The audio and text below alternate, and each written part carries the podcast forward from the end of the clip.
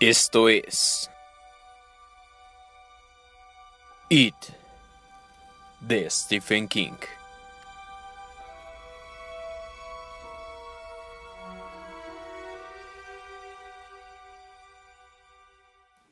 Tres.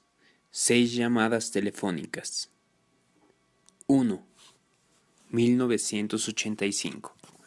Stanley Uris toma un baño. Patricia Uris diría más tarde a su madre que algo iba mal, y ella debía haberlo sabido, porque Stanley nunca se bañaba al anochecer. Tomaba una ducha por la mañana temprano, y a veces un largo baño de inmersión por la noche con una revista en una mano y una cerveza fría en la otra. Pero los baños a las siete de la tarde no eran su estilo. Además, estaba aquello de los libros, Stanley tendría que haber quedado encantado con eso. Sin embargo, por algún motivo que ella no llegaba a comprender, parecía preocupado y deprimido. Unos tres meses antes de aquella noche terrible, Stanley había descubierto que un amigo de su infancia era escritor. Pero no escritor de verdad, dijo Patricia a su madre, sino novelista. El nombre escrito en los libros era William Denbrook pero Stanley solía referirse a él con el apodo de Bill el Tartaja. Había leído casi todos los libros de ese hombre. Aquella noche, la noche del baño, estaba leyendo el último. Era el 28 de mayo de 1985. También Patty había cogido uno de esos libros, por pura curiosidad, solo para dejarlo después de tres capítulos. No era simplemente una novela, dijo a su madre más adelante era de terror. Lo dijo exactamente así, en una sola palabra, como habría dicho de exceso. Patty era una mujer dulce y bondadosa, pero no se expresaba demasiado bien.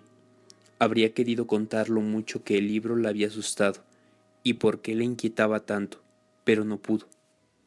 ¿Estaba lleno de monstruos? dijo. Lleno de monstruos que perseguían a los niños.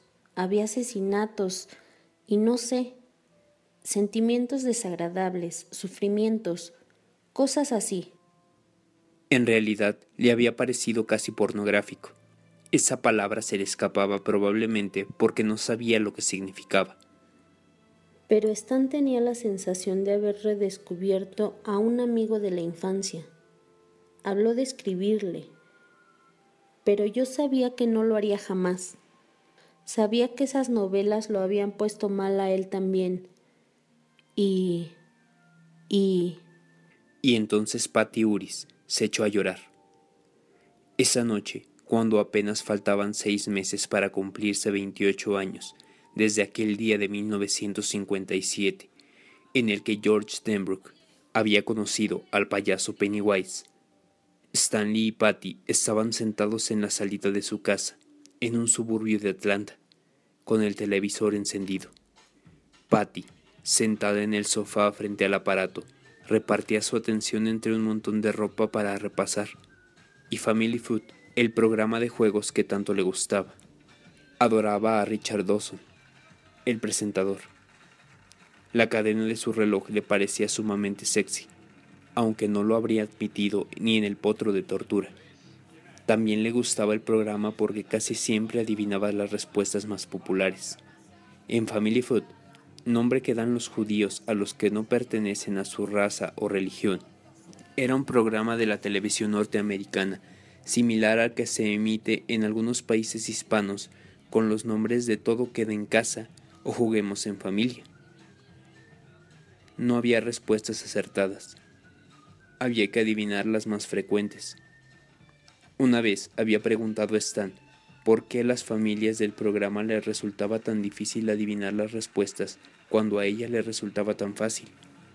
Ha de ser más difícil cuando estás allí, bajo los reflectores, sugirió Stanley, y ella tuvo la sensación de que le cruzaba una sombra por la cara. Todo es mucho más difícil cuando es real. Es entonces cuando te ahogas, cuando es real. Patty decidió que él debía tener razón. A veces, Stanley era muy agudo en cuanto a la naturaleza humana, mucho más que su viejo amigo, William Denbrook. que se había hecho rico escribiendo un montón de libros de terror, que apelaban a lo más bajo de la naturaleza humana. Pero a los Uris no les iba nada mal, por cierto. El barrio donde vivían era de los elegantes. La casa que había comprado en 1979 por 87 mil dólares se podía vender rápidamente por 165 mil. Ella no tenía ningún interés en vender, pero siempre convenía saber ese tipo de cosas.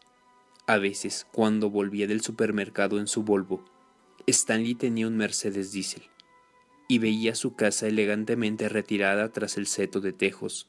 Pensaba, ¿Quién vive aquí? Vaya, si soy yo, la señora Uris. Pero la idea no la hacía del todo feliz. A ella se mezclaba un orgullo tan feroz que a veces le inquietaba.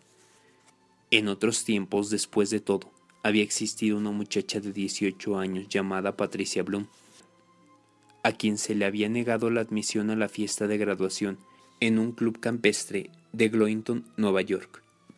Se le había negado la admisión naturalmente porque su apellido era judío. Y eso era ella en 1967. Solo una pequeña judía delgaducha. Claro que esas discriminaciones eran ilegales.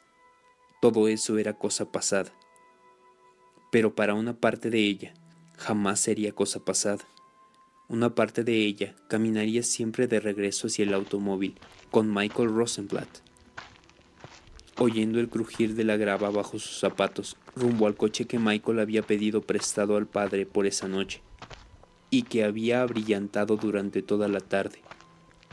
Una parte de ella caminaría siempre junto a Michael, que llevaba smoking blanco alquilado, como brillaba en la suave noche de primavera. Ella lucía un vestido largo verde pálido con el que, según su madre, parecía una sirena. Y la idea de ser una sirena judía era bastante divertida. Caminaban con la cabeza en alto y ella no había llorado, pero comprendía que no caminaban. No, nada de eso. Iban escurriéndose como seres sórdidos, sintiéndose más judíos que nunca sintiéndose prestamistas, viajeros en coches de ganado, aceitosos, narigones, cetrinos, sintiéndose la caricatura de un judío. Querían sentir rabia y no podían. La rabia solo vino después de cuando ya no importaba. En ese momento ella solo sintió vergüenza y dolor. Y alguien rió. Fue una risa aguda, penetrante, como un veloz correr de notas de un piano. En el automóvil sí pudo llorar. Claro que sí. La sirena judía llorando como una loca. Mike Rosenblatt había apoyado una mano torpe y consoladora en su nuca, pero ella lo había apartado sintiéndose avergonzada, sucia, judía. La casa, tan elegantemente retirada tras los setos de tejos, mejoraba un poco aquello, pero no del todo. Aún estaban allí el dolor y la vergüenza. Ni siquiera la aceptación de ese vecindario elegante y adinerado borraba aquella interminable caminata, con el crujir de la gravilla bajo sus zapatos. Ni siquiera el hecho de ser miembros de ese club campestre, donde el jefe de camareros los saludaba siempre con sereno respeto. Buenas tardes, señor Uris. Señora. Llegaba a su casa acunada por su Volvo 1984 y la contemplaba en medio de los prados verdes y con frecuencia, tal vez con demasiada frecuencia, recordaba aquella risa aguda. Ojalá la muchacha que había reído así estuviera viviendo en una casita miserable, con un esposo que le pegara, que hubiera abortado tres veces, que su marido le engañara con mujeres enfermas, que tuviera hernia de disco, pies planos y quistes en su puerca lengua simuladora. Se odiaba a sí misma por esos pensamientos tan poco caritativos y prometía corregirse, dejar de beber esos amargos cócteles de hiel. Pasaba meses enteros sin pensar en esas cosas. Entonces se decía, Tal vez todo eso ha quedado atrás finalmente. Ya no soy aquella muchacha de 18 años. Soy una mujer de 36. La muchacha que oía el interminable crujir de la gravilla en ese camino la que se apartó de Mike Rosenblatt cuando él trató de consolarla porque lo hacía con mano de judío, existió hace media vida. Esa sirenita tonta ha muerto. Ahora puedo olvidarla y ser simplemente yo misma. Muy bien, perfecto, magnífico. Pero entonces, estando en cualquier parte, en el supermercado por ejemplo, oía una risa súbita en el otro pasillo y la piel se le erizaba, los pezones se le ponían duros, dolorosos, y apretaba las manos a la barra del carrito, o se las retorcía pensando. Alguien acaba de decirle a alguien que soy judía, que no soy sino una judía narigona, que Stanley no es sino un judío narigón. Es contable, claro. Los judíos tienen cabeza para los números. Tuvimos que dejarlos entrar en el club campestre en 1981, cuando ese ginecólogo narigón nos ganó el juicio. Pero nos reímos de ello. Oh, cómo reímos. Oí entonces el crepitar de la gravilla fantasmal y pensaba, Sirena, sirena. Entonces el odio y la vergüenza volvían en tropel como una migraña, y ella desesperaba, no solo de ella misma, sino de toda la raza humana. Hombres Lobo, el libro de Denbrook, el que ella había dejado sin leer, trataba de hombres lobo. ¿Qué podía saber de hombres lobo un hombre como ese? Sin embargo, casi siempre se sentía mejor. Sentía que ella era mejor. Amaba a su marido, amaba su casa, y habitualmente podía amarse a sí misma y a su vida. Les iba bien. No siempre había sido así, por supuesto. Ante su compromiso con Stanley, sus padres se habían sentido a un tiempo enfadados y tristes. Lo había conocido en una fiesta del club universitario. Stanley había llegado desde la Universidad de Nueva York, en la que era becario. Los había presentado un amigo común, y al final de la velada, ella tuvo la sospecha de que se había enamorado de él. Hacia las vacaciones de invierno, ya estaba segura. Cuando llegó la primavera y Stanley le ofreció un pequeño anillo de brillantes al que le había ensartado una margarita, ella lo aceptó. Al final, a pesar de sus reparos, los padres también habían acabado por aceptarlo. No les quedaba otro remedio, aunque Stanley Uris pronto entraría en un mercado laboral atestado de jóvenes contables, sin respaldo financiero familiar y con la única hija de los Bloom como rehén. Pero Patty tenía 22 años. Ya era una mujer y pronto acabaría la carrera. Me pasaré la vida manteniendo a ese maldito cuatro ojos. Oyó decir a su padre una noche en que volvía chispado después de haber ido a cenar con la madre. Ruth Bloom lo acalló. Esa noche, Patty permaneció despierta hasta mucho después de medianoche, con los ojos secos, sintiendo frío y calor alternativamente, odiándolos a los dos. Los dos años siguientes intentó librarse de ese odio. Ya tenía demasiado odio dentro de sí. A veces, al mirarse en el espejo, descubría lo que todo eso estaba haciendo en su cara. Las arrugas se dibujaban allí. Fue una batalla de la que salió vencedora con la ayuda de Stanley. Los padres de él también estaban preocupados por la boda. Naturalmente no creían que Stanley estuviera destinado a vivir en la pobreza y la miseria, pero pensaban que los chicos se estaban precipitando. Donald Uris y Andrea Bertoli también se habían casado con 20 o 22 años, pero parecían haberlo olvidado. Solo Stanley parecía seguro de sí, lleno de fe en el futuro y libre de preocupaciones por las trampas mortales que los padres veían sembradas en torno a los chicos. Al final esa confianza resultó más justificada que el miedo de ellos. En julio de 1972, cuando apenas se había secado la tinta en el diploma de Patty, ella consiguió un empleo como profesora de taquigrafía e inglés comercial en Traynor, una pequeña ciudad 70 kilómetros al sur de Atlanta. Al pensar en el modo en el que había obtenido el puesto, siempre le parecía un poco, bueno, misterioso. Había hecho una lista de 40 posibilidades sacadas de los avisos en los periódicos decentes. Luego, escribió 40 cartas en cinco noches, pidiendo más información y formularios para solicitar empleo. Recibió 22 respuestas indicando que el cargo ya estaba cubierto.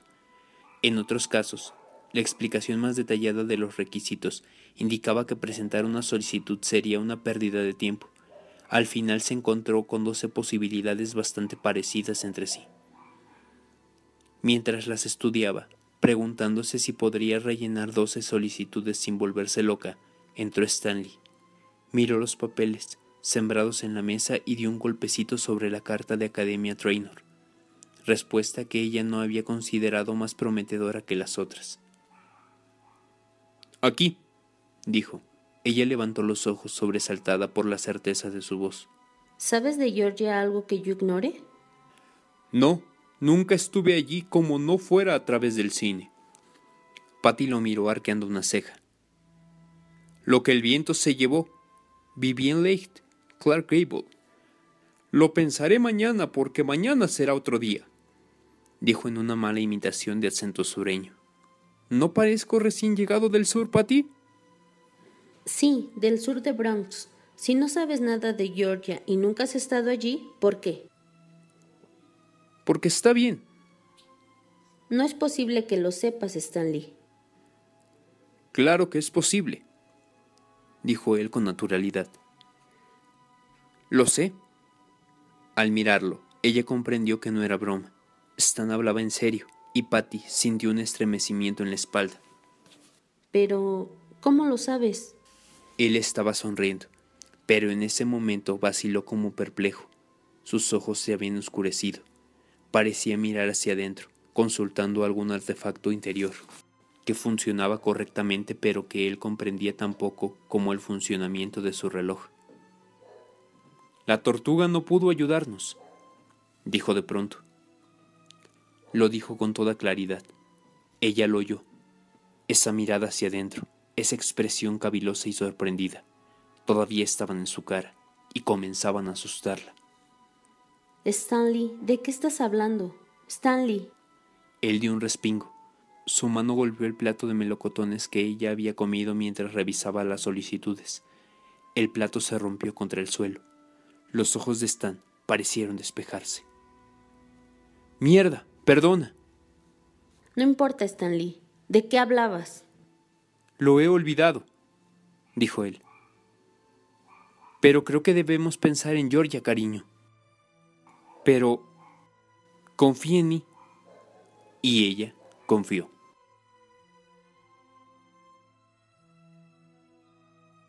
Esto fue It de Stephen King. No olvides seguirnos en nuestras redes sociales. Las encontrarás en la parte de la descripción. Recuerda regalarnos un like, suscribirte, compartirlo con tus amigos y darle clic en la campanita de acá arriba para que te lleguen las notificaciones de cuando subimos un video.